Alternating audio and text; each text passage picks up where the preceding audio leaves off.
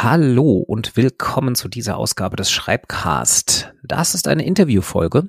Ich kann überhaupt nicht sagen, die wievielte Interviewfolge das ist, weil wir nicht chronologisch veröffentlichen, sondern einfach mal aufnehmen. Ähm, und ich habe eigentlich kurz davor realisiert, dass wahrscheinlich besser Birte dieses Interview geführt hätte, denn für euch als Zuhörer wird es jetzt richtig verwirrend, denn äh, ich bin Dennis, der reguläre Host, einer der beiden regulären Hosts, und ich interviewe heute Dennis. Und ähm, das wird für euch hoffentlich nicht ganz so verwirrend, weil ich vermute, dass ihr euch, ähm, dass ihr uns an den Stimmen unterscheiden könnt. Falls das eine Einbildung ist, kriegt ihr es, kriegen wir es sicherlich mit, indem ihr uns Kommentare schreibt, dass diese Episode überhaupt keinen Sinn ergeben hat. Aber wir hoffen einfach mal das Beste. Ähm, bevor ich das Thema sage, stelle ich erstmal den heutigen Gast vor. Äh, es ist Dennis. Hallo Dennis. Hallo Dennis, vielen Dank, dass ich hier sein darf. Sehr schön. Ähm, warum habe ich dich denn eingeladen? Ähm, wir reden heute über Pen and Paper, über Pen and Paper Rollenspiele und das Schreiben von Pen and Paper Rollenspielen. Ähm, und warum habe ich dich eingeladen? Was, was hast du mit Pen and Paper Rollenspielen zu tun? So als Kurzvorstellung, bevor wir eine Definition und so machen. Ja, vielen Dank. Ähm, genau, was habe ich mit Pen und Paper zu tun? Ja, im Großen, Großen und Ganzen bin ich äh, ja ein großer Freund dieses Hobbys und ein äh, sehr recht aktiver Spieler und vor allem Spielleiter. Ähm, manche würden vielleicht auch sagen, dass ich ein sogenannter Forever GM bin, denn meine letzten fünf Jahre würde ich sagen, habe ich primär geleitet. Genau. Und ähm, auch wir spielen zusammen ja, zwei Runden aktuell äh, nämlich natürlich Blades in the Dark, was ich meister, und äh, Star Wars, was du meisterst. Genau. Da ähneln wir uns tatsächlich. Wir haben beide Pen and Paper Erfahrung. Deshalb moderiere ich diese Runde auch. Ich weiß nicht, wie es mit Birte ist. Ich glaube sie, aber nicht so wirklich. Ähm, und genau, wir, wir ähneln uns da in dem Sinne, dass ich auch hauptsächlich Game Master bin und ich unter anderem durch deine Blades in the Dark Runde überhaupt mal wieder in den Genuss gekommen bin, Spieler einer Runde zu sein, was ich auch wirklich sehr genieße, war ich schon lange nicht mehr. Normalerweise bin ich nämlich auch derjenige, der das alles anleitet, wie zum Beispiel eben in der Star Wars Runde. So, was du jetzt aber natürlich bescheiden unter den Scheffel gestellt hast und was auch einer der Gründe ist, warum ich dich gefragt habe, diesen Podcast zu machen, ist, dass du ja nicht nur Game Master für bestehende Systeme bist, sondern du schreibst ja auch ein bisschen eigene Pen and Paper. Da haben wir nämlich ebenfalls schon mal eins getestet, ähm, also wirklich gespielt, aber es ist noch nicht veröffentlicht.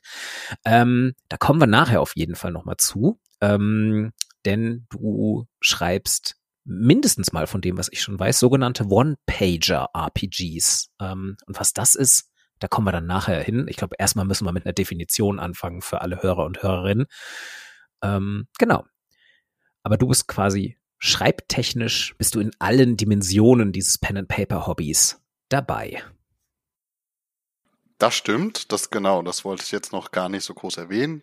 Das, da, der, der Kreis der Leute, die das jetzt auch bis jetzt äh, kennt, äh, noch nicht sehr groß ist. Genau.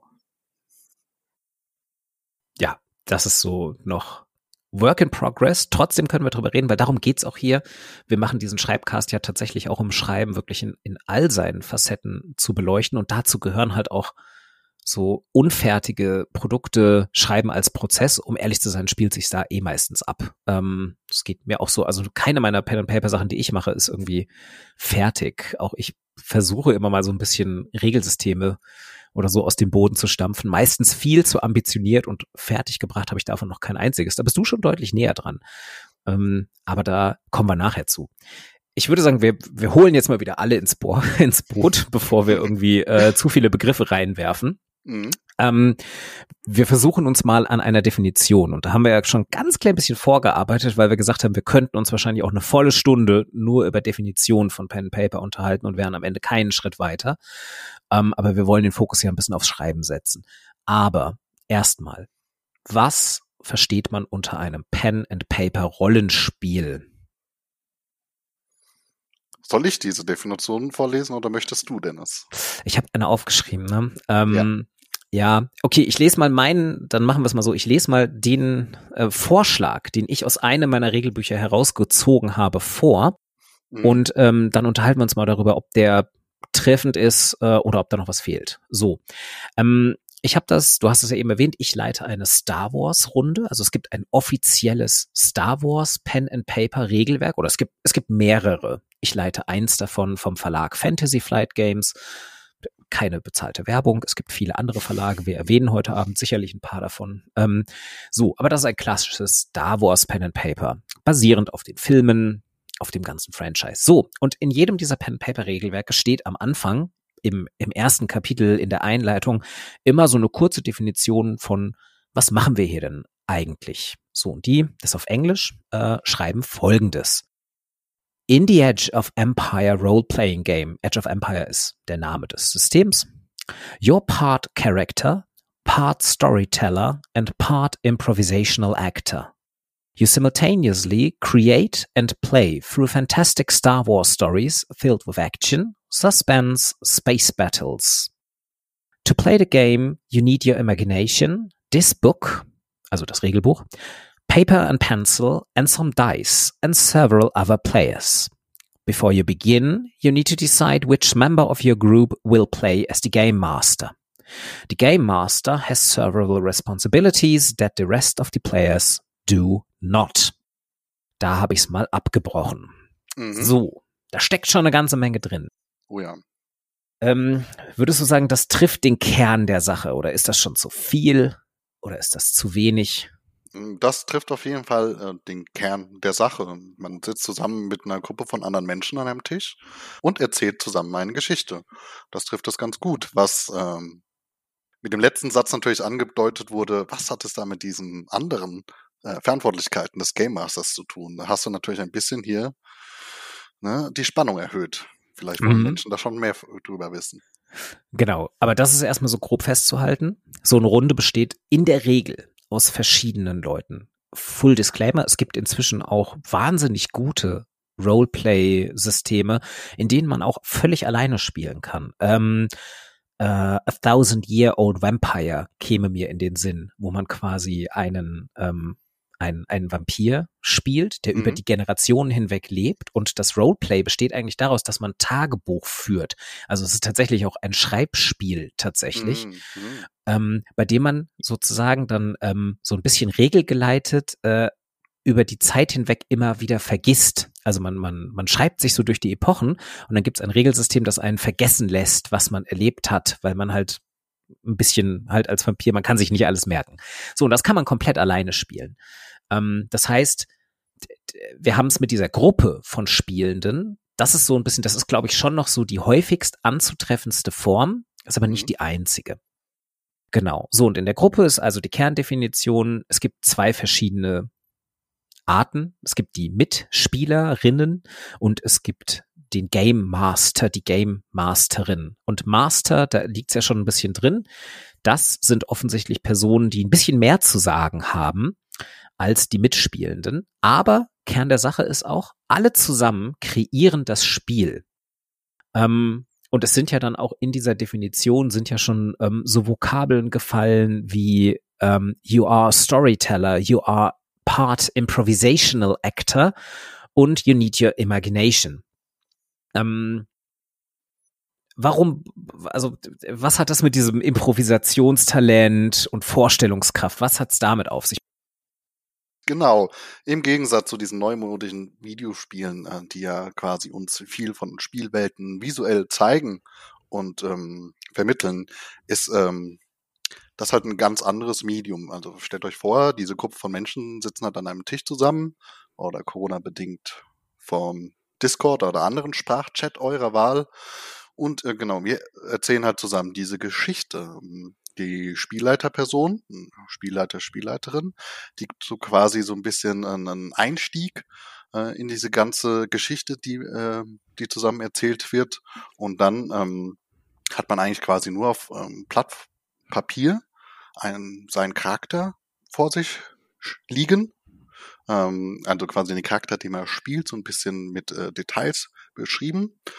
Und dann wird einfach erzählt. Also ähm, eine Konversation geführt, abwechselnd zwischen Spielleiter und äh, Spielerinnen. Und ähm, das, was natürlich in dieser Geschichte erzählt wird, das findet nur in den Köpfen statt Der, ähm, das findet nur in den Köpfen der Spieler statt. Und ähm, genau, deswegen ist diese Imagination, die du angesprochen hast, halt wirklich äh, sehr wichtig, damit man sich da reinversetzen kann. Es gibt natürlich, weil nur mal Mann erwähnt, ähm, Spielleiterinnen, die halt auch sehr viel irgendwie mit Handouts und physikalischen Gimmicks arbeiten, um das ein bisschen, bisschen mehr zu visualisieren. Aber der, der Kerngedanke ist, hast halt nur dieses Blatt Papier und die ganzen Szenen spielen sich in dem Kopf ab. Es ist sehr, sehr niedrigschwellig, was das Material angeht, oder kann es zumindest sein. Es ist eben, daher kommt der Name Pen and Paper, dass man einen Stift braucht, in der Regel einen Bleistift, ein Blatt Papier, was das Charakterblatt ist. Da stehen dann schon ein paar Sachen drauf, da kommen wir dann auch gleich zum Schreiben, so in der minimalsten Form. Und meistens hat man noch so ein Schmierzettel, ein Notizblatt dabei, um ja, sich wichtige Elemente der Story aufzuschreiben, vielleicht zu vermerken, was man so findet, inventarmäßig. Und ähm, genau, das kann total ausufernd werden. Ähm, vielleicht so eine ganz berühmte Sache, wo, glaube ich, viele Hörer und Hörerinnen, selbst wenn sie keine Ahnung von Pen and Paper haben, schon mal sowas gesehen haben, ist äh, in äh, Stranger Things zum Beispiel. Ähm, erste Staffel spielt ja Pen and Paper eine ganz, ganz große Rolle und zwar in der klassischen Urform, die aber auch sehr props-lastig ist. Und zwar spielt diese Gruppe da am Anfang Dungeons and Dragons. Und ähm, da ist ja ein Spielfeld dabei tatsächlich. Also da sind dann wirklich, da hat man dann, das ist halt so ein bisschen der klassische Dungeon Crawler, aber auch das ist ein Pen and Paper, dass jeder hat einen Charakter, klassische Fantasy-Charaktere. Das ist dann einer der Krieger und einer ist der Zwerg und einer ist eine Elfin. Und dann geht man in der Regel wirklich in ein Dungeon, in so ein Verlies und säubert das von Monstern und am Ende gibt's einen großen Bossfight und dann steht die große Belohnung in Form eines Schatzes oder man rettet irgendjemanden. Und ähm, das ist traditionell, also zumindest bei Dungeons and Dragons ganz häufig so, das ist so mit Miniaturen. Jeder hat dann eine Figur und man schiebt die über ein Spielfeld und das repräsentiert einen selbst. Das kann man machen, aber das braucht man überhaupt nicht. Man kann es wirklich auch alles komplett erzählen. Also eigentlich ist es ein Erzählspiel, bei dem man eben ganz, ganz viel Fantasie braucht. Genau, um mal da quasi zu, zu so einem Kern dieses Gedankens irgendwie vorzudringen. Ich habe irgendwo, ich weiß es nicht mehr, wo genau, ähm, meinem privaten Gespräch eine wunderschöne, einfache Einstiegserklärung für diese ganze, für das ganze Spiel äh, gehört und die ist, äh, wäre, die ging so in der Art, ähm, ich bin jetzt in der Rolle des Spielleiters quasi. Stellt euch vor, ihr seid irgendwo in einer Höhle. Es ist dunkel, ihr seht nichts. Was macht ihr? Und da würden dann die Spieler und Spielerinnen äh, darauf äh, einsteigen und wahrscheinlich Fragen stellen. Ähm, kann ich mich bewegen? Bin ich gefesselt? Äh, kann ich aufstehen? Höre ich etwas? Und dann antwortet äh, Spielleiter, Spielleiterin wieder, ja, du kannst dich zwar bewegen, aber irgendwie sind deine Füße gefesselt zum Beispiel. Und dann geht, äh, fragt die nächste Spielerin wieder, ja, ja, finde ich irgendwo einen Stein, wo ich das Seil vielleicht ähm, aufschaben könnte oder sowas. Und das so als quasi Basic-Prämisse, was, äh, was dieses Pen-and-Paper-Rollenspiel einfach ist, einfach diese abwechselnd geführte Konversation. Ja, also es ist wirklich so ein schönes, also es ist so ein ganz basic Ding. So schnell kann man schon einsteigen, dass man einfach einen Prompt kriegt, in dem Sinne halt vom, vom Spielleiter in diesem Beispiel. Und das ist noch ähm, ich glaube, das ist noch so gut zum Beschreiben, wie der Unterschied zwischen den Rollen ist. Der Spielleiter oder die Spielleiterin kreieren die Welt und haben letztlich das volle Wissen über diese Welt. Und ähm, es gibt, äh, es gibt ja hier in Deutschland diesen, ähm, ich sag mal, semi-populären, aber gerade in der Pen-and-Paper-Szene, glaube ich, durchaus sehr, sehr populären Internetsender äh, Rocket Beans TV, die mhm. regelmäßig Pen-and-Paper-Runden streamen. Ähm, und dort wird am Anfang jeder Runde immer so ein bisschen erklärt, also gibt es auch so eine kurze Zusammenfassung, was ist eigentlich ein Pen-and-Paper für neue Zuschauer und Zuschauerinnen. Und da wird immer gesagt, der Spielleiter oder die Spielleiterin sind Augen und Ohren aller Spielenden. Und die Spielenden fragen immer, genau wie du es gerade beschrieben hast, mit was sehe ich? Was höre ich? Was ist um mich rum? Was kann ich machen? Welche Gegenstände sind in der Nähe? Aber diese Game Master Figur muss nie alle Informationen geben, sondern kann halt, ja, also auf Rückfrage das. Also kann auch Sachen auslassen. Ähm, Wenn die Spielenden nicht sagen, ich schaue mich um, dann, dann hat der Spielleiter oder die Spielerin keine Verpflichtung, ähm, alles aufzuzählen, was sich in diesem Raum befindet. Das liegt dann so ein bisschen in der Verantwortung der Spielenden, sich diese Welt zu erfragen und dann entsprechend zu agieren. Genau. Und im Kernprinzip ähm, des Spiels ist auch noch, dass wenn etwas von einer bestimmten Wahrscheinlichkeit abhängig ist, angenommen nach deinem Spiel, äh, Beispiel eine Spielerin fragt sich halt, äh, fragt etwas über die Welt, oder zum Beispiel in diesem Raum, in dieser dunklen Höhle, und es ist nicht ganz sicher, ob das jetzt so offensichtlich ähm, erkennbar ist oder ob das offensichtlich umsetzbar ist. Dann äh, kommt der Spielcharakter des Ganzen äh, ins Spiel. Dann werden nämlich meistens Würfel geworfen, um zu gucken, ob der Charakter dieser Spielerin äh, Erfolg dabei hat oder nicht. Genau, das macht es nochmal ein bisschen spannender. Es ist quasi nicht man bestimmt als spielender Mensch nicht automatisch, ob man etwas schafft oder nicht. Und auch der Game Master bestimmt das nicht, sondern es bestimmen in der Regel die Würfel, also Wahrscheinlichkeiten. Und dann kommt das Spannende mit dem Charakterblatt. Und das ist von System zu System komplett unterschiedlich. Ich glaube, da wollen wir heute auch gar nicht so stark ins Detail gehen. Das kann ganz, ganz simpel sein. Ich habe hier im Regal ähm, so ein paar schnelle Pen-and-Paper-Regelsysteme. Ich habe so ein wunderschönes Englisches, das heißt ähm, äh, Cakes and Sword Sticks und ähm, das ist darauf ausgelegt, dass man es in einem Pub spielen kann. Und zwar, dass mhm. man den, das gesamte Charakterblatt auf so eine Cocktailserviette schreiben kann, weil man quasi nur drei Skills hat und äh, eigentlich auch nur einen einzigen sechsseitigen Würfel dabei haben muss, um das Ganze äh, zu spielen.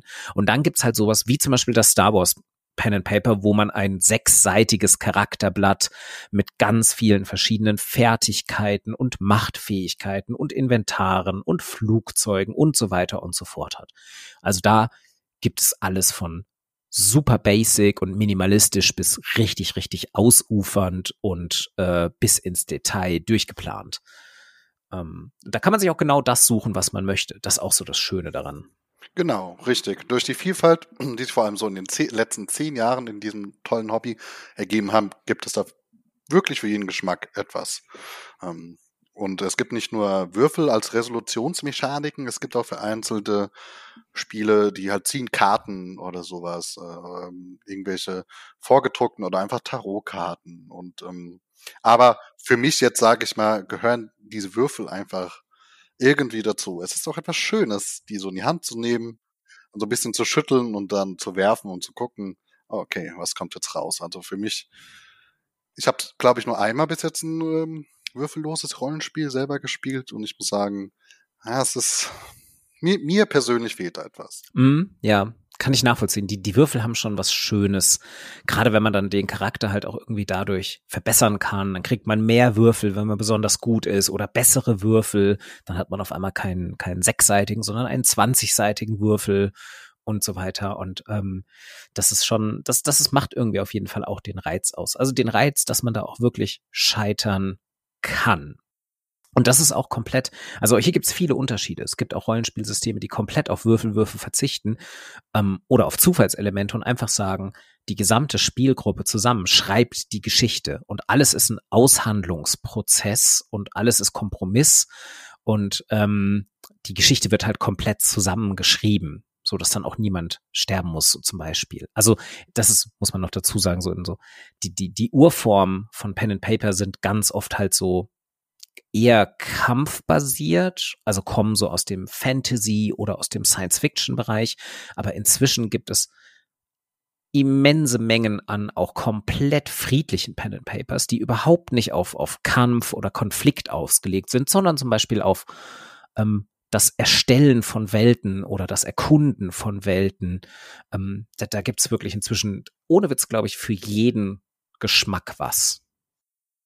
Da, das stimmt, auf jeden Fall. Ähm, ich, ich such, gucke gerade, ob ich den Link noch finde. Der müsste irgendwo in unserem Discord stehen. Aber es gibt auch zum Beispiel ein Rollenspiel, da verkörpern die Charaktere die Geister von Tieren in einer japanischen Kleinstadt und müssen ihren, den Bewohnern dieser Kleinstadt bei ihren Alltagsproblemen helfen.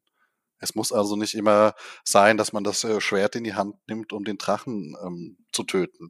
Genau. Oh, das klingt fantastisch. Ja, du hattest neulich, du hattest neulich dieses gepostet, das ist auch so eins der ganz berühmten kleineren, dieses, dass die Spielergruppe eine Gruppe von Bären spielt, die einen Oceans 11-artigen Meisterdiebstahl planen müssen und zwar auf der Honey Convention, dass sie quasi auf einer streng bewachten Honig Convention ähm, Honig stehlen müssen und man selbst ist eine Gruppe von Bären. Ähm, völlig bescheuert, ganz, ganz fantastisch. Will ich unbedingt mal spielen. Ich bitte auch, ja. Ha, äh, Honey Heast, genau. Honey Heast, ja. Ähm, ja, jetzt weiß ich gerade nicht auswendig, von wem das ist. Gucke mal da gerade nach. Was soll, könnt, äh, irgendwo mit Showit mit Nachnamen. Grant, ah nee, Grant Howitt. Aha, ja. Ich pack, äh, ich glaube, ich versuche mal alles, was wir hier erwähnen, dann auch noch in die Show Notes zu packen, dass man sich das alles äh, ansehen kann. Zumindest die Sachen, die wir ein bisschen äh, ausführlich erwähnen. Genau, ich wollte noch anmerken, dass ähm, der W20, den du erwähnt hast, äh, der 20-seitige Würfel, der ist ja auch so ein bisschen irgendwie zum Synonym des Hobbys geworden. Einerseits, weil der Großvater dieses Hobbys, Dungeons Dragons, äh, diesen Würfel benutzt hat, aber auch zum Beispiel das ähm, größte deutsche Rollenspiel, das Schwarze Auge, DSA, das benutzt diesen Würfel auch. Ähm, diesen Namen werden vielleicht auch diejenigen, die mit dem Hobby noch gar nichts zu tun hatten, vielleicht was sagen. Also D&D und DSA sind Namen, die auch man, äh, die man auch außerhalb des Hobbys irgendwo schon mal gehört haben kann. Wie gesagt, inzwischen auch einfach so in der Popkultur super tief verankert und für populäre Serien benutzt, immer mal wieder Backdrop in Filmen besungen. So langsam würde ich aber gerne auf das Schreiben kommen. So, wir haben es jetzt, glaube ich, ganz gut definiert. Wir haben ja schon ähm, klar gemacht, es geht hier um das gemeinsame Erzählen in erster Linie, aber das ist ja mündlich. Ähm, jetzt ist so, das haben wir ja in früheren Episoden von diesem Podcast hier auch immer schon erzählt, also Schreiben, gerade Schreiben mit jemand anderem oder für jemand anderen, ist eigentlich nichts anderes als die verschriftlichte Form eines Gesprächs. Bei Pen and Paper hat man es direkt mündlich, man spricht halt miteinander. Aber man schreibt ja auch ganz konkret in all diesen drei, also wir haben eigentlich drei Rollen schon angesprochen. Es gibt die Spielenden, die die halt einen Charakter beisteuern und die halt eine Rolle in diesem ganzen System haben. Es gibt die Spielleitenden, die die die Welt kreieren und dann gibt es die Leute, die wirklich sagen, ich schreibe jetzt wirklich mein Regelsystem. Also erstmal gar nicht innerhalb einer Spielsituation oder zumindest erst später, die halt wirklich sagen, ich möchte meine eigene Welt schreiben, mein eigenes Regelsystem ähm, ich möchte meine eigene Idee verwirklichen. So, und in jeder dieser drei Sachen schreibt man und ich würde sagen, wir gehen mal so ein bisschen von klein nach groß und fangen mal mit den, mit den Spielenden an. Was schreiben die denn so?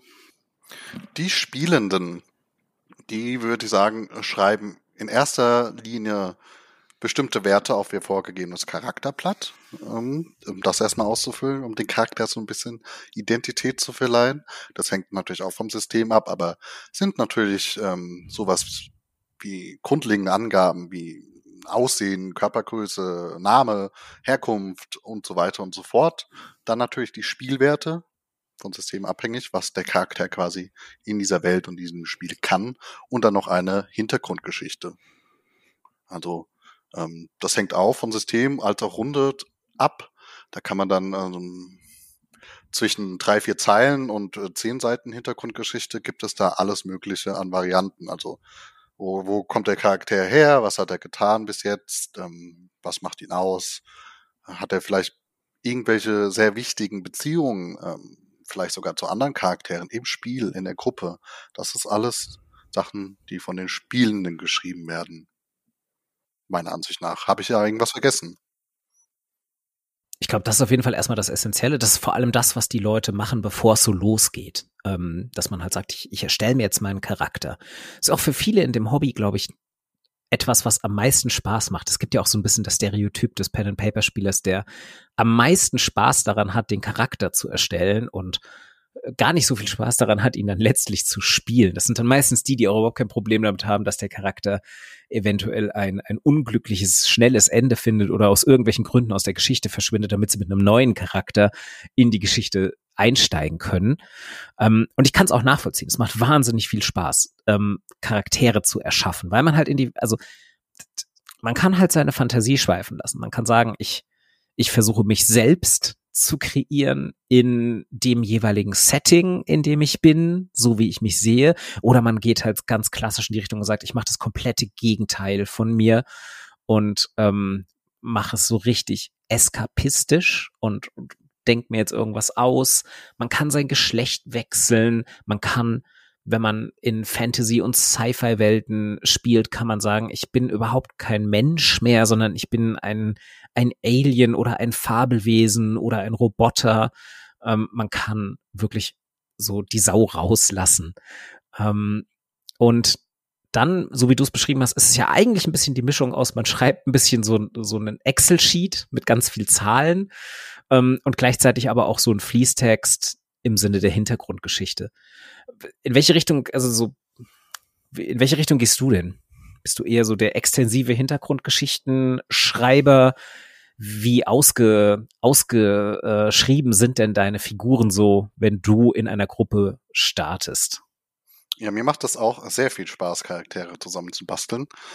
Ähm, sich aus möglichst irgendwie unterschiedlichen Kapiteln im Buch oder mehreren Büchern irgendwie verschiedene Informationen zurecht sammeln und zusammenfügen, das ist schon wirklich ein, ja, ein Prozess, der mir zum Beispiel sehr, sehr viel Spaß macht. Ähm, genau, ich möchte noch, wollte noch kurz anmerken, du hast ja die Aliens erwähnt, so als äh, konkretes Beispiel.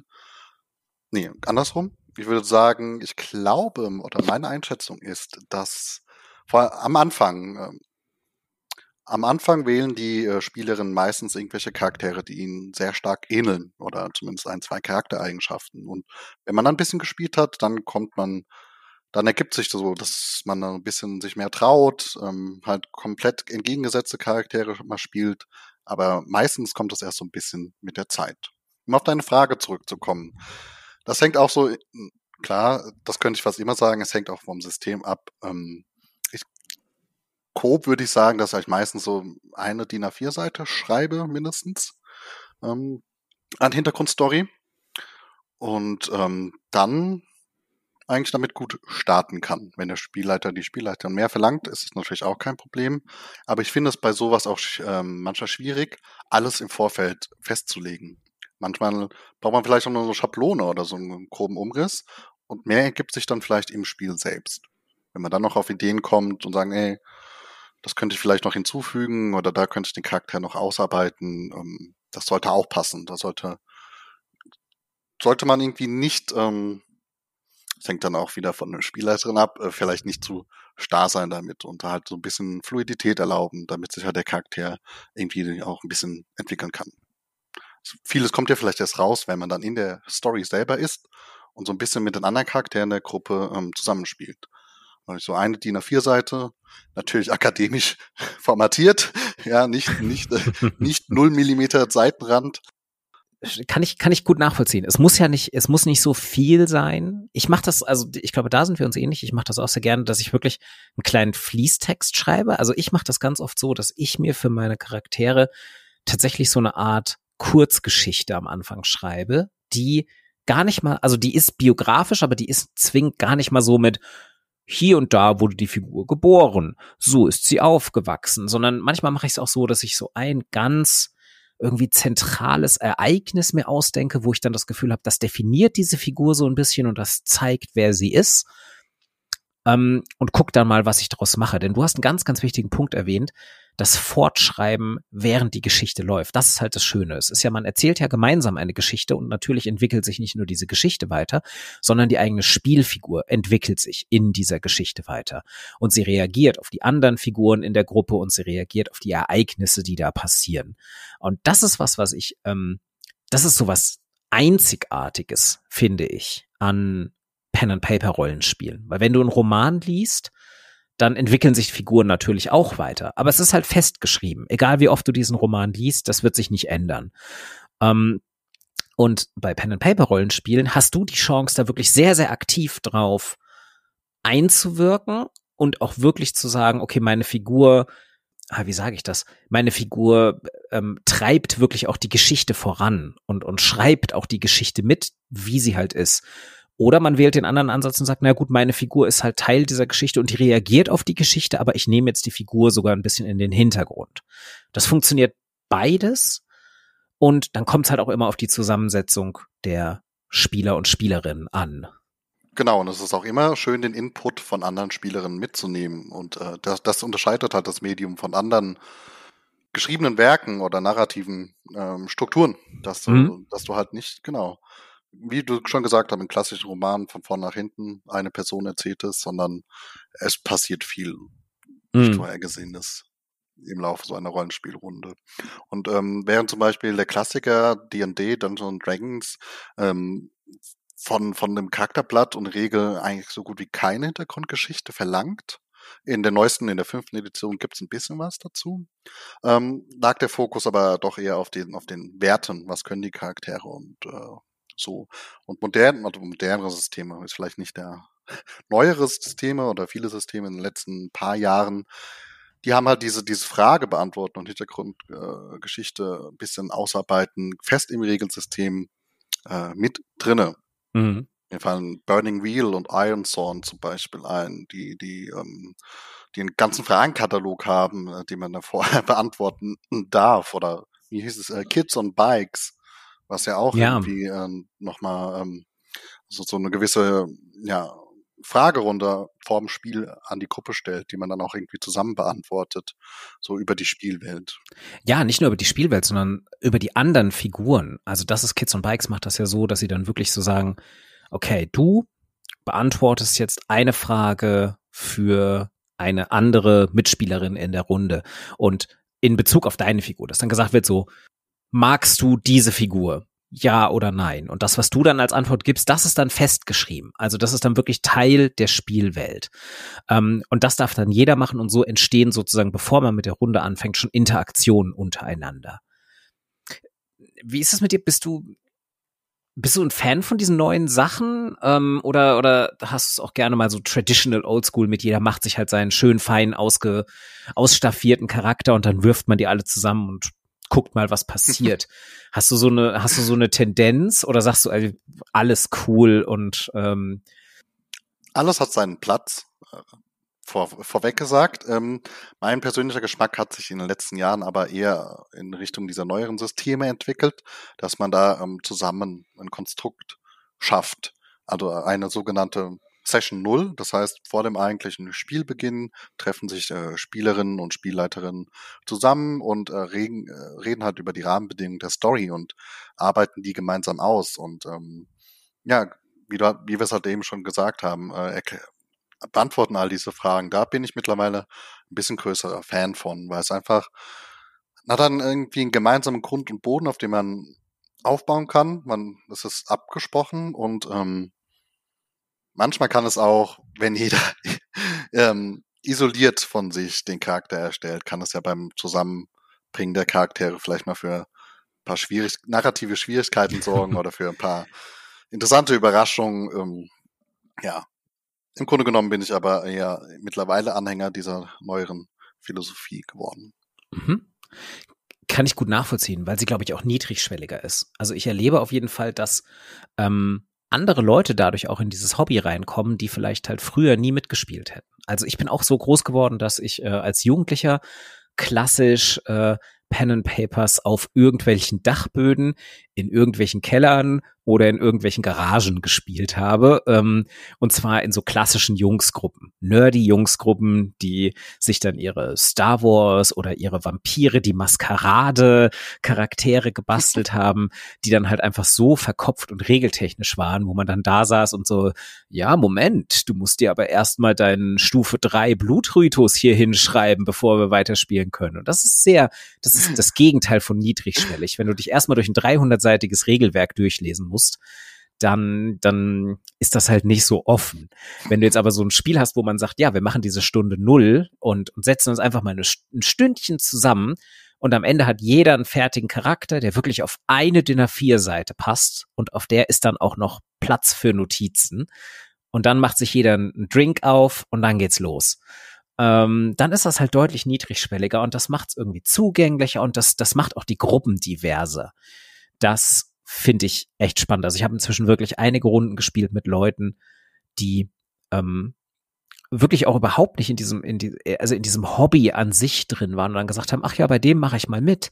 Kids and Bikes zum Beispiel haben wir jetzt schon mehrfach erwähnt, sollten wir vielleicht kurz sagen, worum es geht. Da geht es wirklich so um, es ist ein bisschen Stranger Things in Rollenspielform. Es mhm. geht wirklich, man spielt Kinder beziehungsweise jugendlichen Gruppen, die so grob in den 80er Jahren unterwegs sind, bevor es Mobiltelefone und das Internet gab und die klassisch mit ihren Fahrrädern durch Städte cruisen und, und Geheimnisse aufdecken und bösen Menschen Machenschaften äh, vereiteln wollen und es hat so ein bisschen Mystisches drin, also kann es haben, kommt drauf an, wie man es erzählt.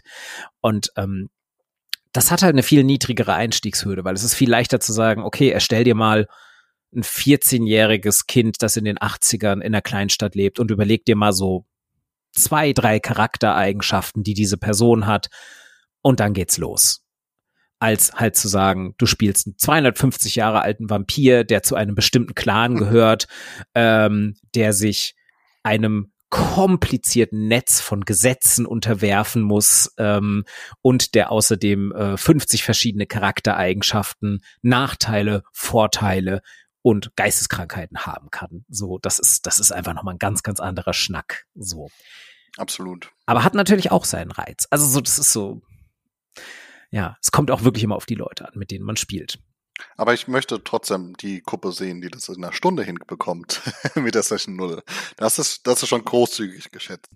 Oh, wir hatten mal eine Stranger Things, die erste Stranger Things Runde, die wir hatten, haben wir tatsächlich an einem Tag die Charaktere gemacht und direkt losgespielt und haben einen Großteil der Story geschafft. Hatten wir halt so einen ganzen Samstag, haben mittags angefangen. Mhm. Das, das hat halbwegs gut funktioniert. Also jeder hat sich vorher schon so ein paar kleine Gedanken über den Charakter gemacht, aber eben genau diese, diese gegenseitige Fragerunde hat mit fünf Spielern ungefähr eine Stunde gedauert. Und dann ging's los. Das ist ein Respekt. Also. Aber das war auch gut, das war auch gut angeleitet quasi von mir in diesem Beispiel als Spielleiter, was vielleicht eine gute Überleitung ist zu der nächsten Stufe. Spielleiter und Spielleiterinnen. Die haben mehr Verantwortung, das haben wir schon gesagt. Und wir haben inzwischen auch gesagt, das sind die Leute, die die Welt kreieren. Das sind die Augen und die Ohren der Welt. Und die bestimmen so ein bisschen, wo die Geschichte lang geht. Auch mal mehr und mal weniger. Da gibt's dann ja auch so Begriffe, können wir mal gucken, wie sehr wir ins Detail gehen wollen, sowas wie zum Beispiel halt ein Sandbox-RPG, in dem vielleicht die Geschichte noch gar nicht so feststeht. Mhm. Es gibt aber auch so total Railroading-RPGs, wo quasi die Geschichte schon von vorne bis hinten feststeht und die Spielenden eher durch Szenen hindurchgeführt werden. Und es gibt alles dazwischen diesen beiden Polen. Mhm. Fangen wir mal mit dem Schreiben an. Was schreibt denn, oder ganz konkret gefragt, du bist ja hier als Interviewgast, was schreibst du denn so als Spielleiter, wenn du eine, eine Runde meisterst? So durchschnittlich. Genau. Ja, angemerkt sei, dass ich ähm, prinzipiell großer Fan von Sandbox-Abenteuern bin, also Spiel, Spielerinnen viel Freiheiten gerne lasse. Aber auch in diesen versuche ich irgendwie so eine Art Weltplot äh, einzubauen oder vorzustellen. Genau, was schreibe ich als Spielleiter?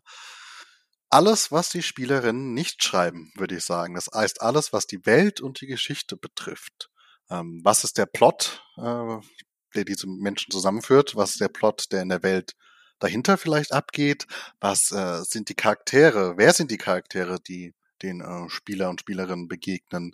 Äh, was haben die für Motive? Ähm, wie du schon selber gesagt hast, was für vorgelegte oder vor gefertigte Szenen gibt es vielleicht, ähm, die die Charaktere auf jeden Fall mal äh, besuchen werden. Also all das, also quasi ziemlich viel ist die Antwort. Also, also müsste natürlich auch äh, Genau, jede Handlung, jede Szene ist natürlich auch in einem gewissen Handlungsort eingebettet. Das heißt, man, äh, der Spielleiter oder ich schreibe dann auch ein ähm, bisschen was über die Orte, an denen die ähm, Spielerinnen sich aufhalten werden und ähm, wenn es halt irgendwie Monster gibt äh, oder nichtmenschliche Gegenspieler, Bestien, die müssen auch untergeschrieben werden, von Werten bis zur Hintergrundgeschichte. Also tendenziell ziemlich viel. Da gibt mhm. es ähm, gibt es äh, mehrere Möglichkeiten anzufangen, würde ich sagen, oder einzusteigen in, das, äh, in die ganze Schreibarbeit. Entweder vielleicht hat man hat schon eine Vorgabe von den Spielerinnen, was für Charaktere die spielen das ist schon mal, das ist immer schon eine gute Voraussetzung. Oder man macht es andersrum und denkt sich eher was aus und gibt das dann so ein bisschen den Spieler und Spielerinnen vor. Und da kann man unterschiedlich anfangen. Ich bin großer Fan von Listen. Mhm. Also egal wie ich anfange, meistens fange ich, äh, fange ich an, äh, Listen zu erstellen. Und zwar relativ einfach. Listen von Charakteren, Listen von Orten und nehme das so als Basis. Es gibt eine schöne, ich hatte es, glaube ich, im äh, Vorgespräch kurz erwähnt, ich hatte irgendwo mal eine wunderschöne Kategorisierung von Arten von Ideen gelesen, die ich jetzt leider nicht mehr gefunden habe, äh, die halt Ideen in verschiedene Typen aufteilt. Also man kann natürlich irgendwie eine Idee haben zum Plot, hey, diese tolle Handlung, die ich gerne umsetzen wollen würde. Oder man kann eine Idee haben zu einer gewissen Ästhetik, also die mhm. Hintergrundwelt an sich, was ist das für eine Stimmung äh, im Grunde genommen? Äh, wie sind die Menschen äh, da drauf in dieser Welt, in die die durch die die Spielerinnen da gehen? Man könnte auch sagen, ähm, zum Beispiel eine Idee haben. Ähm, Moment, jetzt habe ich gerade kurz selber meinen Faden verloren.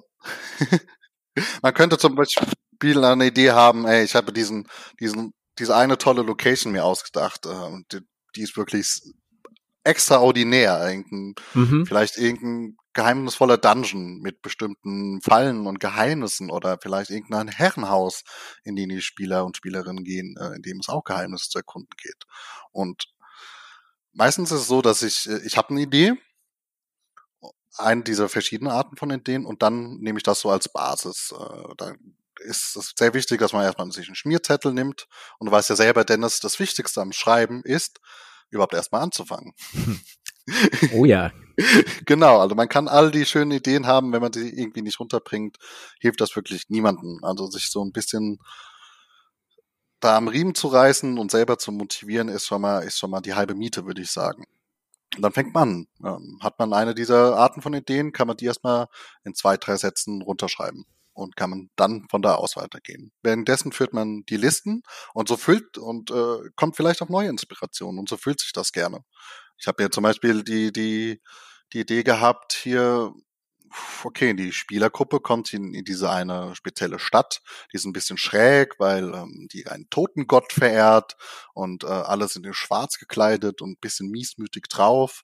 Und ähm, dann hatte ich die grundsätzliche Idee, okay, der oberste Priester äh, dieses Kultes, der der hat sich jetzt äh, abgeschottet und ist irgendwie allein in den dunklen Berg gegangen und ähm, das äh, war, warum ist die Frage natürlich. Warum? Und es hat ja auch großartige Auswirkungen auf die Spielwelt. So, und dann äh, führt ein Punkt zum nächsten. Äh, wenn der jetzt äh, vielleicht in den Berg gegangen ist, gibt es da irgendwelche Nachfolger, Nachfolgerinnen, die irgendein Machtvakuum ausführen wollen. Eine der Spielerinnen weiß ich, die ist eine Botschafterin aus einem entfernten Land. Okay, wie kann ich das da einbauen? Und dann ist das so ein sich gegenseitig verstärkender Prozess. Dann führe ich diese Listen weiter, die auch immer sehr hilfreich sind zum Nachschlagen und zur Spielvorbereitung. Und äh, dann fange ich an, so auf ein, ein bis zwei Seiten wenn ich halt so ein bisschen vorgeschriebene Geschichte äh, mit so einer vorgeschriebenen Geschichte spiele, ein, auf ein bis zwei Seiten diesen Plot runterzuschreiben und ähm, ja, diese Listen auszufüllen. Dann mache ich eine weitere Liste mit potenziellen Szenen, in denen die Spielerinnen gelangen können. Also meistens hat man eine Einführungsszene irgendwie vor Augen. In diesem konkreten Beispiel war es, äh, das ist äh, ein klassisches Stilmittel im Pen and Paper, okay, sie haben gemeinsam einen Schiffsbruch erlitten. So, wir waren zusammen auf einem Schiff unterwegs und dann, hm, ja, Sturm, sind gekentert, hm, was machen sie jetzt? Und das ist natürlich eine Szene, die auf jeden Fall vorkommt. Und dann, ähm, genau, habe ich angefangen, weitere Szenen runterzuschreiben. Und da ist es für mich ganz, ganz wichtig, da kann man sich auch überschreiben oder zu viel vorbereiten. Denn da wir halt so einen interaktiven Charakter in diesem Medium haben, in diesem Hobby, äh, spielen die anderen Menschen ja auch noch mit und ähm, wie, wie heißt das so schön, äh, so ein Sprichwort aus dem Hobby, kein, kein Plan, kein Plot überlebt die erste Begegnung mit den Spielerinnen. irgendjemand kommt, irgendjemand kommt immer auf eine Idee, was vollkommen anderes zu machen oder zu fragen oder tun zu wollen. Und ja. äh, deswegen Vorsicht, man sollte da nicht zu, zu viel machen. Es ist auch schade, wenn man sich irgendwie eine einzelne Szene uh, über vier Seiten ausarbeitet und dann kommen die, dann kommen die Spielerinnen niemals zu dieser Szene. Ja. Ja. Also, wenn, dann mache ich es irgendwie kurzfristig vorher. Sagen wir in einer Sitzung weiß ich, okay, die Charaktere planen jetzt, sie gehen hier diesen äh, Priester besuchen und da enden wir die Session. Dann gehe ich hin und schreibe noch ein bisschen über diese Szene. So dass ich, weil ich weiß, die kommen auf jeden Fall jetzt als äh, nächstes dorthin. Und dann fange ich das ähm, an, bisschen weiter auszuarbeiten. Also auch der Spielleiter oder ich als Spielleiter äh, oder ich als Spielleiter schreibe im Verlauf dieses ganzen äh, Spiels immer mal wieder neue Sachen. Mhm. Um auch natürlich ein bisschen auf die Gruppe äh, mich anzupassen. Ja. Wie, wie machst du das denn normalerweise? Da ist, ich, das hat sich auch über die Jahre so geändert, aber du hast es schon sehr gut beschrieben. Es ist auch dieses, also erstmal das, was du beschrieben hast, ist dieser Prozess des Worldbuilding, der so heißt, den du jetzt wirklich super beschrieben hast von diesen verschiedenen Aspekten, die man angehen kann, dass man eigentlich also Worldbuilding ja durch alles betreiben kann, dass man erstmal sagt, okay, ich habe eine, ich habe eine grobe Idee, wirklich für eine Spielwelt. Dass du, das ist ja das, was du eben in deinem Beispiel auch beschrieben hast, mit es gibt da wirklich so diese, diese weirde Stadt und so einen Totenkult und da ist der Anführer weg und was bedeutet das? Ähm, so, und das ist dann ja schon mal so die Idee für eine, das ist keine ganze Welt, sondern das ist die Spielwelt. Das ist nochmal so ein wichtiger Unterschied, glaube ich. Also wenn ja. wir von, von Worldbuilding sprechen, dann bedeutet das exakt die Welt, die wichtig ist für das Spiel. Und drumherum das muss nicht alles ausgeschrieben sein. Das kann es natürlich. Also man kann tatsächlich sagen, ich mache wirklich, ich habe hier, ich habe hier ein ganzes Ökosystem erstellt und eine, eine politische, ein politisches System und ein Sozialsystem und das hat alles Hand und Fuß, aber das ist meistens gar nicht wichtig. Ähm, es kann natürlich wahnsinnig viel beitragen und ich bin so jemand, ich mache das sehr gerne, also ich übertreibe dann auch immer ein bisschen. Ähm, und früher habe ich eher versucht, mehr auf die Story zu schreiben, also dass ich wirklich so Szenen im Kopf hatte. Ähm, und ich inzwischen aber auch wirklich eher so dieses Sandbox-Prinzip habe, dass ich sage, ich entwickle auch ganz viele Charaktere. Bei mir ist es ganz stark charaktergetrieben. Ich glaube, das ist so mhm. das, wie ich meistens entwickle. Unsere Star mhm. Wars-Runde zum Beispiel habe ich auch tatsächlich angefangen, ähm, äh, ich habe zuerst Charaktere entwickelt. Ich habe überlegt, okay, welche Charaktere fände ich spannend in so einem Star Wars-Universum, welche handelnden Parteien, also es gibt ja im Star Wars-Universum so das typische, äh, es gibt die Guten und die Bösen, ähm, aber bei den Bösen gibt es Kopfgeldjäger und das Imperium und bei den Guten gibt es die Rebellen und äh, irgendwelche Schmuggler. Und dann habe ich halt mir Charaktere erstellt, habe die in diese in verschiedene Gruppen eingeteilt und habe überlegt, okay, und jetzt packe ich diese Gruppen alle mal an einen Ort und das ist dann quasi die Spielwelt. Im Star Wars-Universum, um bei dem Beispiel zu bleiben, ist die recht groß, weil man da ja zwischen Planeten hin und her fliegen kann. Ähm, das heißt, man kann es nicht so gut begrenzen, auf ihr seid jetzt hier auf dieser einen Insel. Da kommt man recht schnell wieder weg. Ähm, und habt die also in ein Ökosystem gesetzt und habe gesagt, okay, diese Gruppe möchte A und die andere Gruppe möchte B und die nächste Gruppe möchte C. Und was passiert denn allein dadurch, wenn halt eben diese ganzen verschiedenen Interessen einander widersprechen. Dadurch entstehen ja Konflikte und dann habe ich mir quasi einen Punkt und einen Ort und eine Zeit ausgesucht, an dem ich die Spielergruppe reinsetze. Quasi mittendrin in diesem Konflikt, von dem sie vielleicht gar nichts ahnen, aber von dem sie definitiv Teil werden zu Beginn der Geschichte. Und ab dann ist es wirklich so das Sandbox-mäßige, weil das, diese Erfahrung habe ich auch ganz oft schon gemacht. Ich habe richtig geile Szenen geschrieben und denke mir so, oh, ich habe das alles schon komplett ausgemalt und dann kommen die dahin und dann gibt's hier den Reveal und Wahnsinn, Wahnsinn und dann machen die Spieler was ganz anderes. Es ist wirklich dieses Klischee-mäßige, du beschreibst denen eine Szene und du sagst, ihr kommt rein und in der Ecke ist diese merkwürdig leuchtende Truhe die irgendwie golden glitzert und äh, ein, ein Halo um diese Truhe herum. Und der Erste aus der Gruppe sagt, ja, cool, äh, gibt's eine Küche hier? Ich gehe mal in die Küche und fange an äh, zu kochen. Und dann ist der Plot da hinüber. Und das ist so ein bisschen, das kann, das ist das, das ist das Charmante an Pen Paper. Das kann auch wahnsinnig frustrierend sein aus der, aus der Erzählersicht. Und dann gibt's auch immer verschiedene Sachen. Wie geht man denn damit um?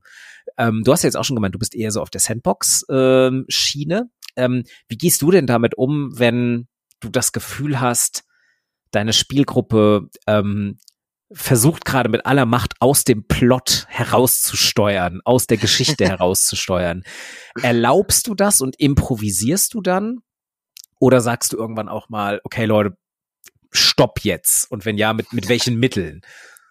Ähm, ja, früher, vor allem am Anfang meiner äh, Spielleiterkarriere, habe ich sehr viel hartes Railroading betrieben. Also Railroading ist quasi der Ausdruck dafür, die, die ähm, Gruppe wieder so auf den rechten Pfad äh, zurückzuführen hab da, bin da sehr brachial vorgegangen, wie, oh nee, das geht jetzt einfach nicht, was ihr vorgeschlagen habt. Mhm. Also du hast die Immersivität gebrochen eigentlich. Du hast nicht mehr, du hast nicht mehr in einer Rolle gesprochen, sondern du hast gesagt, sorry, ich bin hier der Spielleiter, das geht nicht. Da ist eine unsichtbare Wand, da gehst du jetzt mal nicht lang.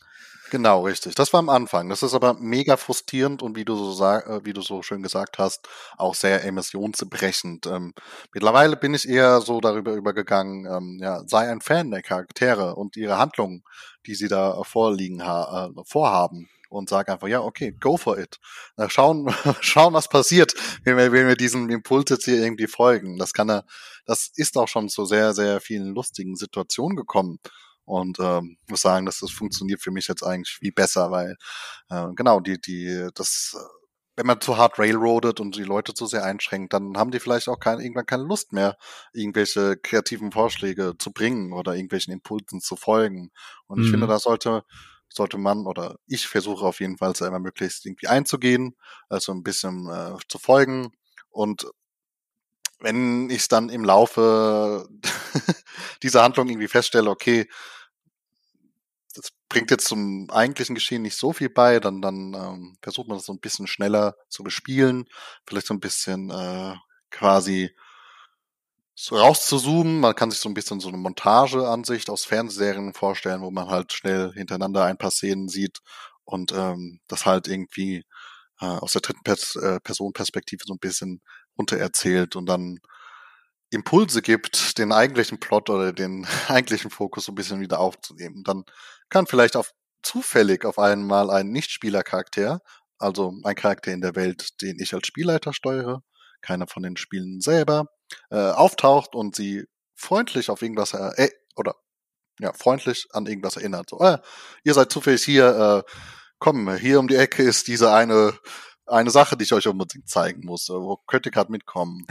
also ich versuche es da mhm. jetzt nicht mehr mit der mit dem Brechhammer zu machen, sondern drauf einzugehen und wenn es halt irgendwie nicht fruchtbar und nicht spaßig ist, für den Rest der Gruppe vielleicht, ähm, dann sanft die Gruppe wieder in die in eine andere Richtung zu führen. Aber mhm. ich finde, das halt so ein interaktives und äh, Medium ist, das vor allem so auf die Kreativität der Spielenden setzt, sollte man, äh, also ich finde es ganz schlechtes Spielleiten, wenn man immer irgendwelche Vorschläge einfach abschlägt und sagt, nein, so wie ich es am Anfang selber gemacht habe. So, das ist, mm. das ist frustrierend. Ja. Genau. Genau, das, das raubt dem Ganzen ja auch diesem großen interaktiven Charme eben, dass man sagt, man schreibt hier diese Geschichte gemeinsam. Weil dann hat man mm. nämlich als Spieler ganz schnell das Gefühl, dass man halt einfach in einer bereits vorherbestimmten Geschichte ist und man selbst muss halt seine Rolle spielen, aber die ist schon vorherbestimmt. Ähm, das ist, das ist wirklich schade.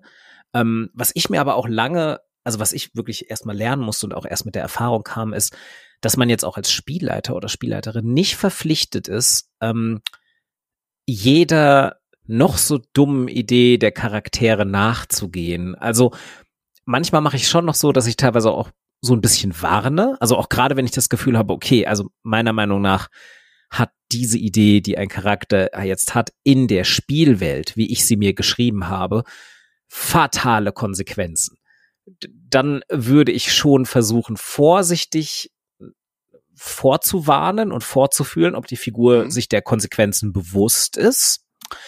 Ähm, und wenn das dann der Fall ist, dann, dann wird das auch durchgezogen. Und was ich mir inzwischen angewöhnt habe, ist, dass ich sage, ähm, es muss ja nicht überall was Aufregendes passieren. Also wenn ich meinen Spielern ein Angebot mache und sage, hey, da hinten ist Lärm um die nächste Ecke. Und dann sagen die, ja, wir gehen aber exakt in die andere Gasse. Und dann, dann sage ich halt, ja gut, ihr steht in einer leeren Gasse. Da ist niemand. Und das, das ist ja auch irgendwie, das spiegelt ja auch irgendwie ein bisschen die Realität wieder, weil es ist ja nicht, nicht überall, wo du lang gehst, passiert was wahnsinnig Aufregendes. Und ähm, also das Beispiel war jetzt recht schlecht, weil natürlich könnte ich auch einfach in die Gasse, egal in welche Gasse, in die sie reingehen, könnte ich dann sagen, da passiert dann halt exakt das, was ich mir vorgestellt habe. Ähm, und das, und die, die Spieler wären nicht schlauer oder äh, ob ich das geplant habe oder nicht. Ähm, aber so dieses, dieses Improvisieren kann ja auch so herausfordernd sein, dass man dann sagt, okay, ich habe jetzt wirklich als Spielleiter in diesem Moment auch keine Idee, was passieren könnte, wenn du das machst, weil ich mit dieser Idee überhaupt nicht gerechnet habe, die jetzt die Spielfigur hatte. Dann finde ich es auch total legitim zu sagen, so, ja, das geht jetzt gerade nicht, aber eher halt so eine Begründung in der Spielwelt zu finden, warum das gerade nicht geht. So. Oder warum, wenn die Figur es versuchen würde, sie einfach sofort festgenommen werden würde oder sowas, bevor sie es ausführen kann. Also es ist auch immer eine Kompromissfindung. Ähm, das ist so ein bisschen, das geht vielleicht nochmal so in diese Richtung mit, das sind die Verantwortlichkeiten, die man als Spielleiter und Spielleiterin von so einer Sache hat. Mhm. Dass man, man muss viel, viel mehr im Blick behalten, man muss viel mehr schreiben, egal ob man es in Listen oder in Fließtext macht. Ähm, also allein mal so in, in Dimensionen. Ich glaube, für unsere Star Wars-Runde habe ich inzwischen ein ungefähr ähm, 30-seitiges Dokument. Nicht mit Fließtext, aber halt wirklich mit Rollen, mit Orten, mit einzelnen Plot-Ideen, die aber quasi auch nicht in einer Chronologie stehen, sondern so wie du es vorhin beschrieben hast, mit einzelnen Szenen. Und das ist alles so halb ausformuliert. Und ähm, der, der Cliffhanger, den du auch erwähnt hast, das ist eine ganz, ganz wichtige Sache, dass man quasi, man, man spielt ja in der Regel in so Game Sessions, dass man sagt, okay, jetzt ähm, nähert sich der Abend einem Ende. Ich versuche jetzt nochmal, wir machen eine schöne Abschlussszene und dann kommen wir irgendwann gegen Ende an so einen Punkt der Geschichte, wo man sagt, danach geht ihr dann woanders hin. Und als Spielleiter hat man dann quasi Zeit bis zur nächsten Session, genau das zu schreiben. Also das, das versuche ich auch. Dass, dass ich halt so eine Idee habe, wo meine Charaktere als nächstes hingehen werden und ich in der Spielpause dann was schreiben kann. Weil dann weiß ich auch, die Chance, dass sie mir das komplett zerschießen, ist relativ gering. Dann lohnt sich's auch. Das stimmt, ja. Genau. Ähm, aber man kann ja nicht als äh, Spielleiter, Spielleiterin, äh, kann man ja nicht nur eine Geschichte niederschreiben. Man kann ja auch theoretisch zum Beispiel eine ganze Welt niederschreiben. Das ist wohl eher dann zum Thema Worldbuilding, Worldbuilding über das wir uns bestimmt auch nochmal mindestens eine ganze Stunde unterhalten könnten. Man könnte aber auch Regeln schreiben oder ein eigenes Regelwerk. Genau das wäre so das letzte Ding. Das ist jetzt quasi gar nicht mehr Teil des eigentlichen Spielens, sondern das ist das, was davor kommt. Wenn man sagt, ich möchte jetzt nicht nur meine eigene Welt in einem bestehenden Regelsystem, sondern ich möchte wirklich, ich möchte mein eigenes Baby haben. Alles in einem. Regeln, ähm, ein Spielsystem, eine Idee, ein Setting. Ähm, und dann überlasse ich es vielleicht anderen Leuten, daraus coole Geschichten zu schreiben. Oder ich mache das natürlich ja. selbst. Aber sozusagen, dass man anderen Ressourcen an die Hand gibt im weitesten Sinne, um damit was machen zu können. Genau. Und da will ich auf jeden Fall quasi, ich möchte deine Idee hören, das, was wir schon geplaytestet haben. Du hast, mhm. du, du, du hast einen One-Pager geschrieben, du, du, du schreibst ihn noch. Ähm, also ein One-Pager ja. ist erstmal wirklich, ist genau das, wonach es klingt. Es ist ein Rollenspielsystem auf einer einzigen Seite Text. Genau. Ähm, das klingt jetzt vielleicht erstmal, das ist ein bisschen wie beim wissenschaftlichen Schreiben. Ganz oft denkt man so, oh, eine Seite Text ist doch easy. Und ganz oft merkt man dann, je kürzer es ist, je kürzer man sich fassen muss, umso schwieriger ist es, alles unterzubringen. Also es ist sehr, sehr herausfordernd, One-Pager zu schreiben, meiner Meinung nach. Und ähm, ja, was ist, was hast du für einen One-Pager geschrieben? Was ist deine Idee? Absolut. Ähm, das gilt immer beim Schreiben. Je kürzer man sich fassen muss, umso herausfordernder wird es. Genau.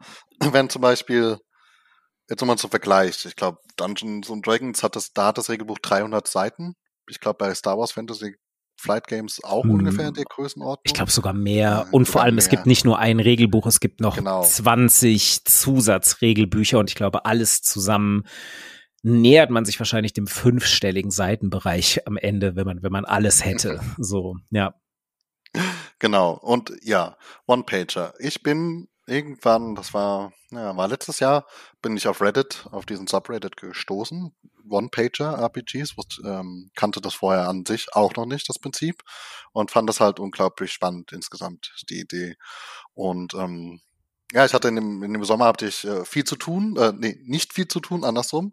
Und äh, hatte irgendwie sehr viel Zeit, äh, da mal so ein bisschen rumzuspinnen und Sachen auszuprobieren. Das, äh, das was rausgekommen ist, es waren, vorher hatte ich drei andere Ansätze kurz mal ein bisschen verfolgt, aber schlussendlich ist es das dann geworden.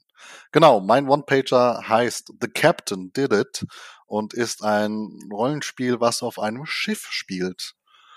Und äh, auf diesem Schiff spielen die Spielenden die Crew. Und äh, es gibt einen Captain, der vom Spielleiter äh, verkörpert wird, der vielleicht nicht der kompetenteste auf der Welt ist und ähm, quasi am Anfangspunkt, am Einstiegspunkt der Story des Rollenspiels ist halt, steht halt die Frage im Raum, Moment, äh, geht hier nicht gerade eine Motterei äh, voran? was ist das? Warum wollen die das machen? Und äh, auf welcher Seite der Meuterei stehen wir? Genau, also es ist auch ein Setting neutrales. Es muss jetzt nicht, äh, es kann auf Schiffen verschiedenster Settings oder Zeitalter spielen. Das habe ich extra so ein bisschen, ähm, ja, ein bisschen rausgenommen, so dass man das in viele verschiedene Schauplätze tragen kann.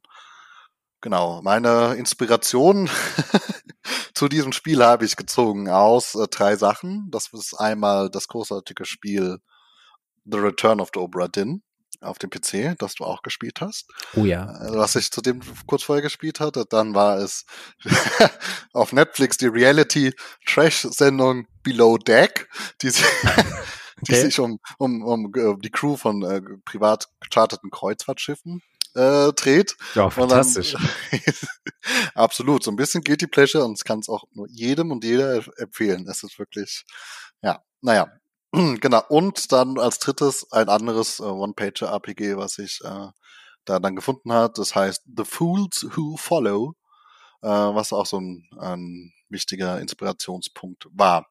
Genau, in Fools Who Follow geht es darum, dass die, dass die ähm, Gruppe einen, ja, einen Hofnarren begleiten oder beschützen, eskortieren muss. Und äh, der macht natürlich auch immer wieder Quatsch und ähm, es gibt eine eigene ah, Tabelle dafür, was, was für, was für äh, unschätzliche Taten dieser Narr doch gerade ausübt. Als nächstes äh, gibt es eine extra Tabelle, wo man das immer auswürfeln kann. Mhm. Und diese drei Inspirationen äh, habe ich genommen und äh, zusammengemischt und dann kam ich irgendwie auf meine Idee.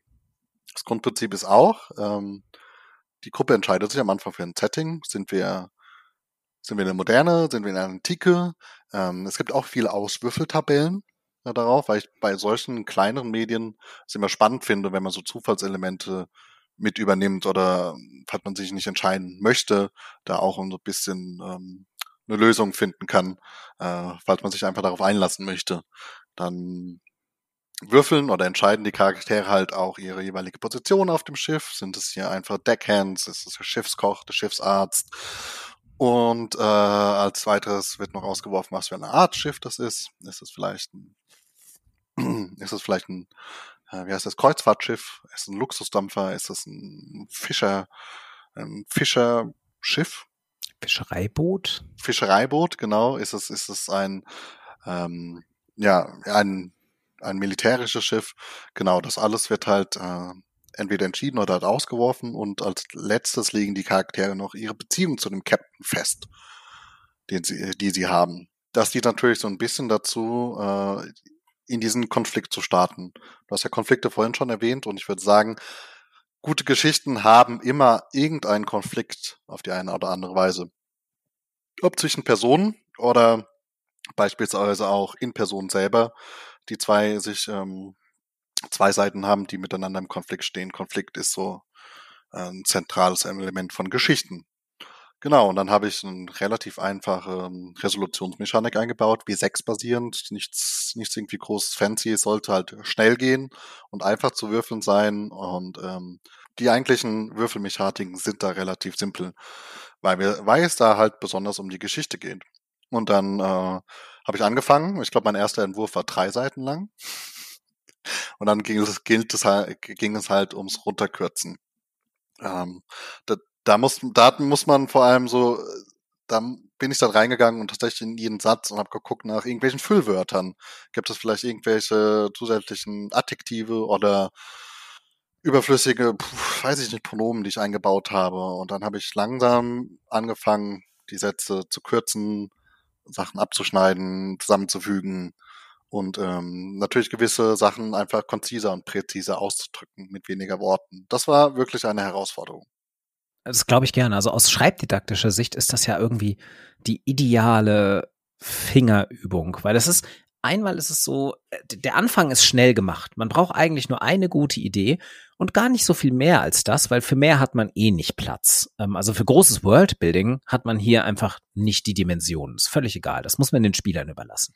Ähm, und du hast ein tolles System gefunden, weil man halt sagt, okay, es ist eigentlich so ein bisschen, es ist halt ein Schiff. So, ein Schiff ist ein relativ kleines, geschlossenes System und jeder hat ja eine Vorstellung davon. Es reicht also völlig, wenn du in deinem Regelsystem hinschreibst, ihr seid jetzt auf einem Kreuzfahrtschiff mhm. oder auf einem Segelschiff, weil jeder hat mindestens mal irgendwie eine popkulturelle Referenz aus Film und Fernsehen oder Literatur, um sich so ein Schiff vorstellen zu können und was auf so einem typischen Schiff passiert. Und Und dann ist, dann kommt halt das richtig Komplexe, das halt so runterzukürzen, dass man sagt, hier muss nicht nur jeder Satz sitzen, sondern hier muss jedes Wort sitzen. Und das ist wahnsinnig herausfordernd. Und dann muss da am Ende ja auch noch eine lustige Spielerfahrung rauskommen. Also wenn es dann auf einer Seite steht, ähm, muss das ja irgendwie noch halbwegs funktionieren. Und hier kommt dann das Playtesting ins Spiel. Also gute Rollenspiele, bevor sie veröffentlicht werden, werden dutzendfach, hundertfach getestet. Ähm, natürlich quasi, also wenn es jetzt hier so um kommerzielle Rollenspiele geht, bevor man die mhm. dann wirklich kaufen kann, äh, in irgendeinem gut geordneten, in einer gut geordneten Buchhandlung ähm, oder einem auch einem speziellen Laden, ganz oft auch so Brettspielläden und so führen die ja auch manchmal. Ähm, da gehen dann wirklich Stunden an Tests rein. Ähm, aber auch bei so einem guten One-Pager ist das der Fall. So, und ähm, wir haben das ja mal tatsächlich gespielt. Es war eine wahnsinnig genau. lustige Runde. Wie war denn das? Und wir waren, wir waren auf einem militärischen Schiff. Auf einem, wart, auf einem Segelschiff auf, oder war das ein Handelsschiff? Wart, ihr wart auf einem ähm, heruntergekommenen ähm, Erkundungsschiff. Ah, genau, ein heruntergekommenes Erkundungsschiff, genau. Und ich weiß noch, dass unser Captain war, also unser das Manko unseres Captains war, dass er, glaube ich, ein super unerfahrener und gleichzeitig aber völlig überheblicher Gag war. ja. Und auch noch sehr jung. Das haben wir dann, glaube ich, einfach so bestimmt. Und ich weiß, ich war unter anderem, ähm, ich war so der Älteste an Bord und war so der, der erfahrene, ich glaube, so ähm, Crew, Crew Lieutenant oder, oder Vorsteher der Crew. Und ähm, ich hatte so ein bisschen, ich hatte so ja, so ansatzweise väterliche Gefühle für diesen Captain, weil ich halt quasi auch im Alter seines Vaters war, aber irgendwie auch so unzufriedener Vater, weil der Typ wirklich ein Vollidiot war. Und dann hatten wir aber den Koch dabei, der mehr oder weniger verliebt war in den Captain. Und, oh ähm, und alle anderen waren eher so ein bisschen meutereimäßig drauf. Und oh. ähm, das hat wirklich zu einem unglaublich spannenden Konflikt geführt, den wir dann in einem Abend ausgespielt haben. Und ähm, noch ein ganz, ganz wichtiger Aspekt ähm, bei deinem Spiel, das sollte man noch dazu sagen, es gibt nicht so wirklich ein, ein Spielziel also so, äh, oder zumindest ein Spielziel in dem klassischen Sinne, dass man das Spiel gewinnt. Habe ich das, habe ich das richtig wiedergeben? Oder würdest du sagen, nö, nö, es läuft schon ganz klar auf eine, eine Gewinnchance hinaus? Nein, nein. Also wie du es äh, zuerst formuliert hast, das ist allgemein bei Rollenspiel. Es ist ja kein Spiel, was man irgendwie gewinnen kann oder verlieren kann. Mehr ist es irgendwie alle zusammenspielt und das ist auch bei mir so. Ich glaube, ich hatte nur als, ich hatte einen Satz dazu geschrieben, ähm, genau, das Abenteuer endet, wenn die Meuterei vollzogen oder abge äh, abgewendet wurde. Das war, glaube ich, meine, meine Endbedingung, die ich reingeschrieben hatte. Was wir dann auch gemacht, also ihr seid ja da, gut, das Schiff ist gesunken und ihr seid mit Rettungsbooten aufs Meer raus und das war dann unser Ende. Aber es war ja, war ja ein Abschluss der Meuterei. Somehow.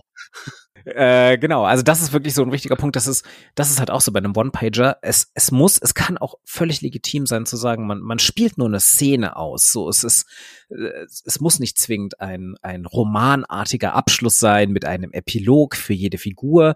Das muss es ähm, generell beim Rollenspiel nicht sein, aber das muss es halt vor allem bei diesen One-Pager-Sachen nicht sein. Narrativ hat man hier total viele Möglichkeiten zu sagen, man macht schlaglichtartig verschiedene Szenen, man konzentriert sich auf eine einzige Begebenheit, der schon andere Sachen äh, vorausgegangen sind, die man aber vielleicht gar nicht erzählt, die sich dann irgendwie alle Figuren selbst vorstellen müssen und man endet dann auch vielleicht irgendwo viel später.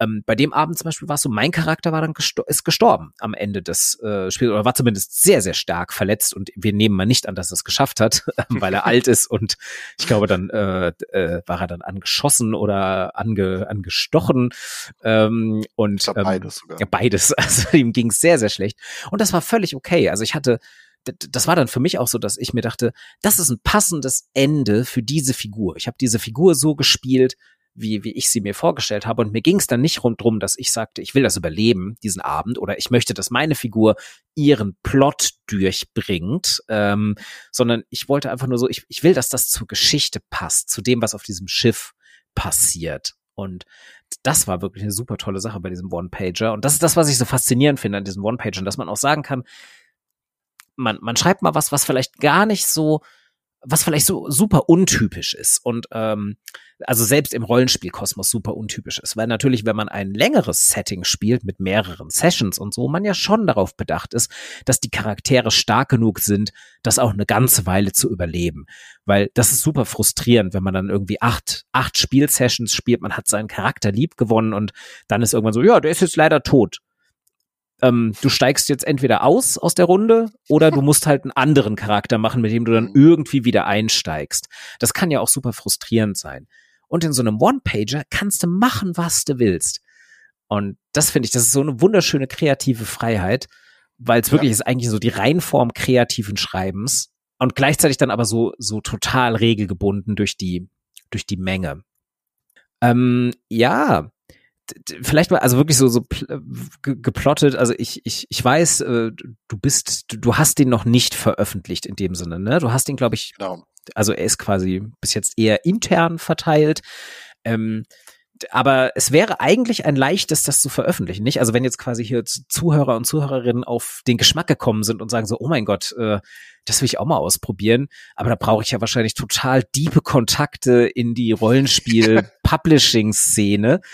ähm, dem ist nicht so, ne? Also was für Möglichkeiten hätte man denn, wenn man sagt, ich möchte da erstens Inspiration suchen und zweitens auch, ich möchte mal selbst sowas schreiben und vielleicht auch anderen Leuten zugänglich machen. Was sind denn so die üblichen ähm, äh, Wege und Kanäle? Hast du da Tipps?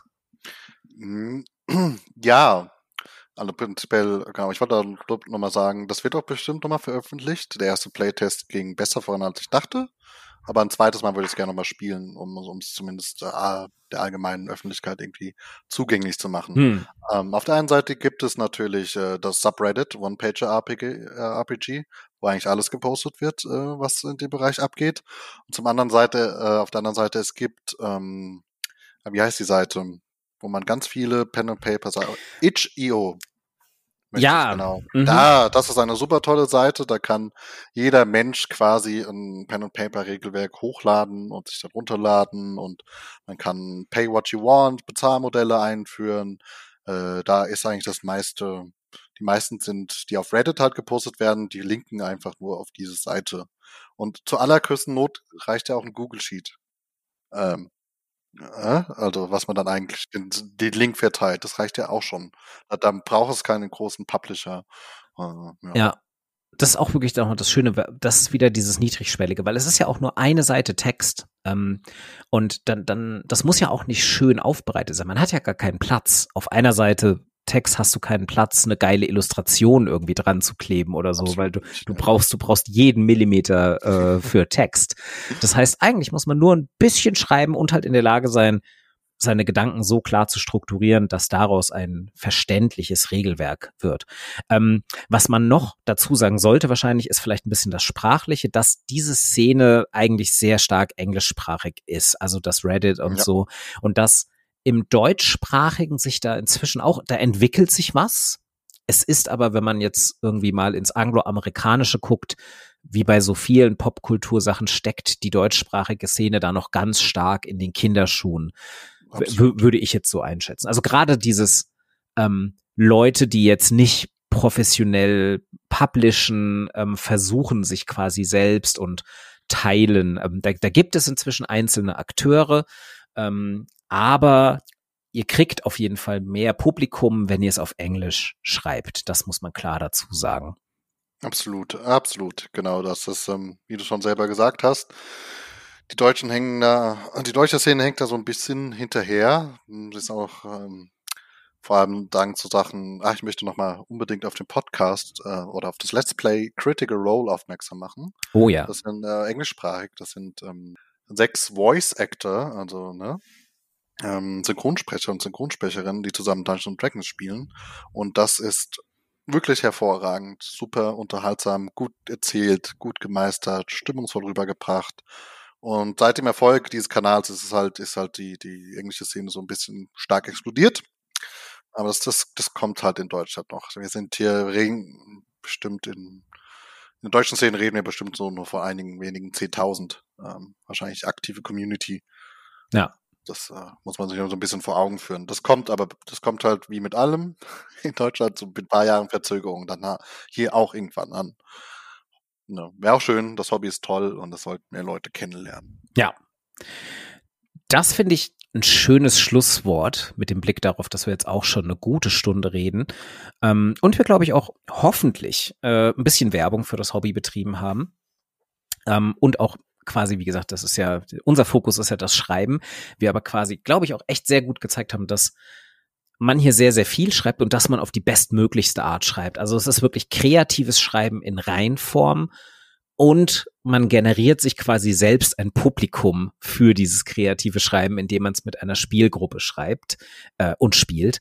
Und ähm, es ist also auch eine Form von kollaborativem Schreiben, weil man diese Geschichte halt zusammen erzählt. Ähm, so aus meiner Sicht als, als Schreibdidaktiker, der in der Uni arbeitet, ist das, um ehrlich zu sein, eigentlich also ganz, ganz viele der Sachen, die ich Studierenden beibringen will, findet man in Pen and Paper Schreiben, wenn es um die Aspekte des kreativen Schreibens und das Reden über das Schreiben geht.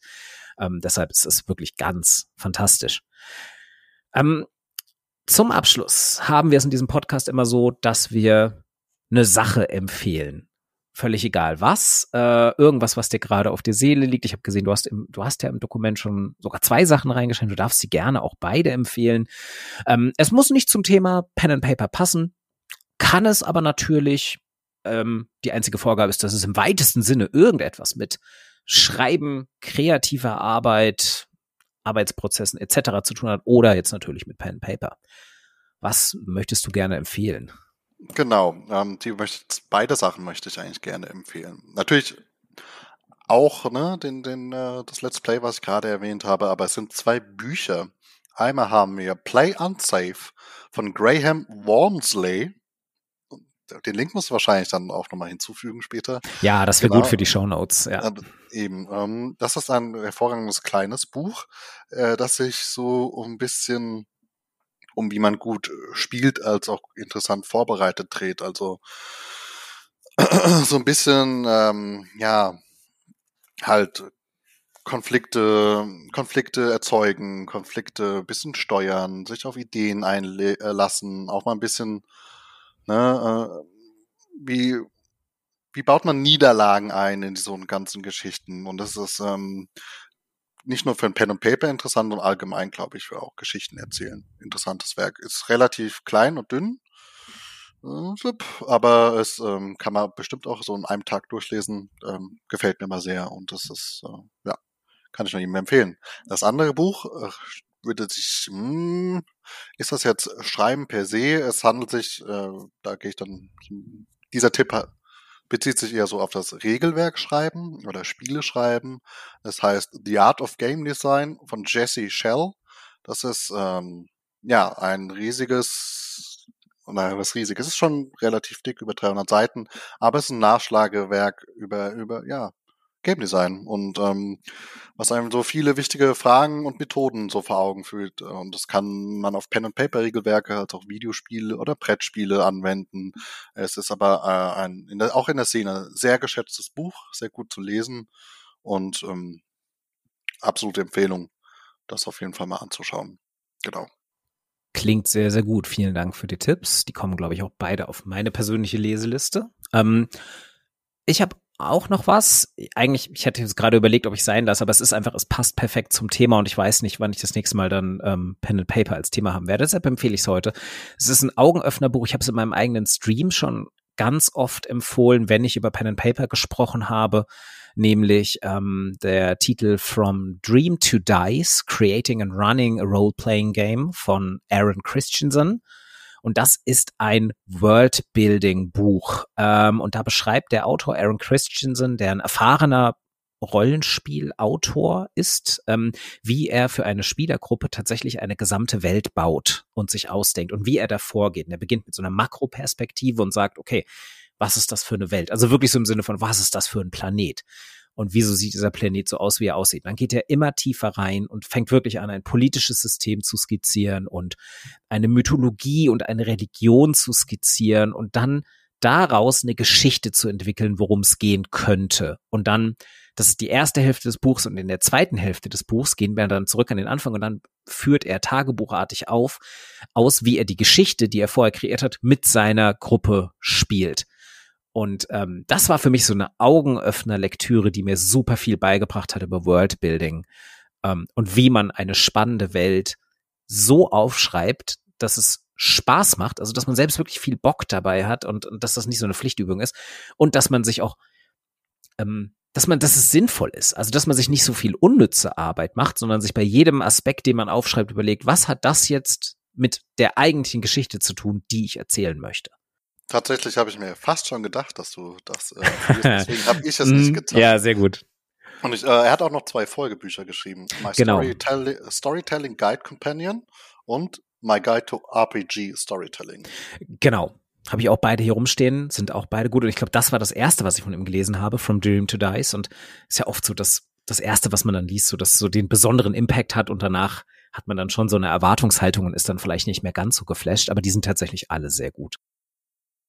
Ja, ähm, verlinken, also ich werde in der, ich glaube, so viel habe ich bis jetzt selten in den Shownotes verlinkt, äh, wie bei dieser Folge. Das, ich werde mir die auf jeden Fall auch nochmal anhören müssen und dann schön fein säuberlich alles rausschreiben. Ähm, sollte dein One-Pager bereits erschienen sein, wenn diese Folge veröffentlicht wird, weil wie gesagt, wir äh, wissen ja noch gar nicht genau, wann die hier kommt, dann wird der natürlich auch verlinkt. Ähm, und ähm, genau, vielleicht ist es aber noch nicht so weit. Äh, aber ja, heißt ja noch nicht, dass das die letzte Folge zu Pen and Paper war, denn ich glaube, wir haben schon viel diskutiert, aber man hat ja, habt ihr vielleicht auch gemerkt, liebe ZuhörerInnen, ähm, wir haben uns an vielen Stellen auch echt am Riemen gerissen und nur so die Oberfläche angekratzt und man könnte, glaube ich, noch viel, viel tiefer in bestimmte Aspekte rein, auch was das Schreiben angeht.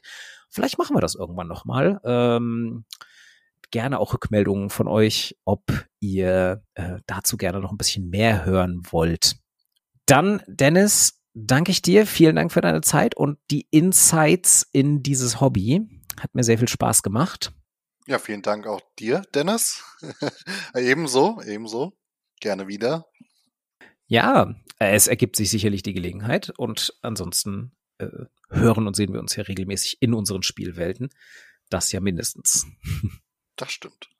Gut, dann äh, euch allen, die ihr dort draußen zuhört, noch einen schönen Abend, einen schönen Tag, einen schönen Morgen, wann immer ihr das hier hört. Ähm, bis zur nächsten Ausgabe in mutmaßlich zwei Wochen. Das ist immer so ein bisschen schwierig, wenn man noch nicht veröffentlicht hat und vorproduziert. wenn man mutmaßlich in zwei Wochen. So, ich mache es jetzt nicht kaputt, sondern sage einfach Tschüss und beende die Aufnahme.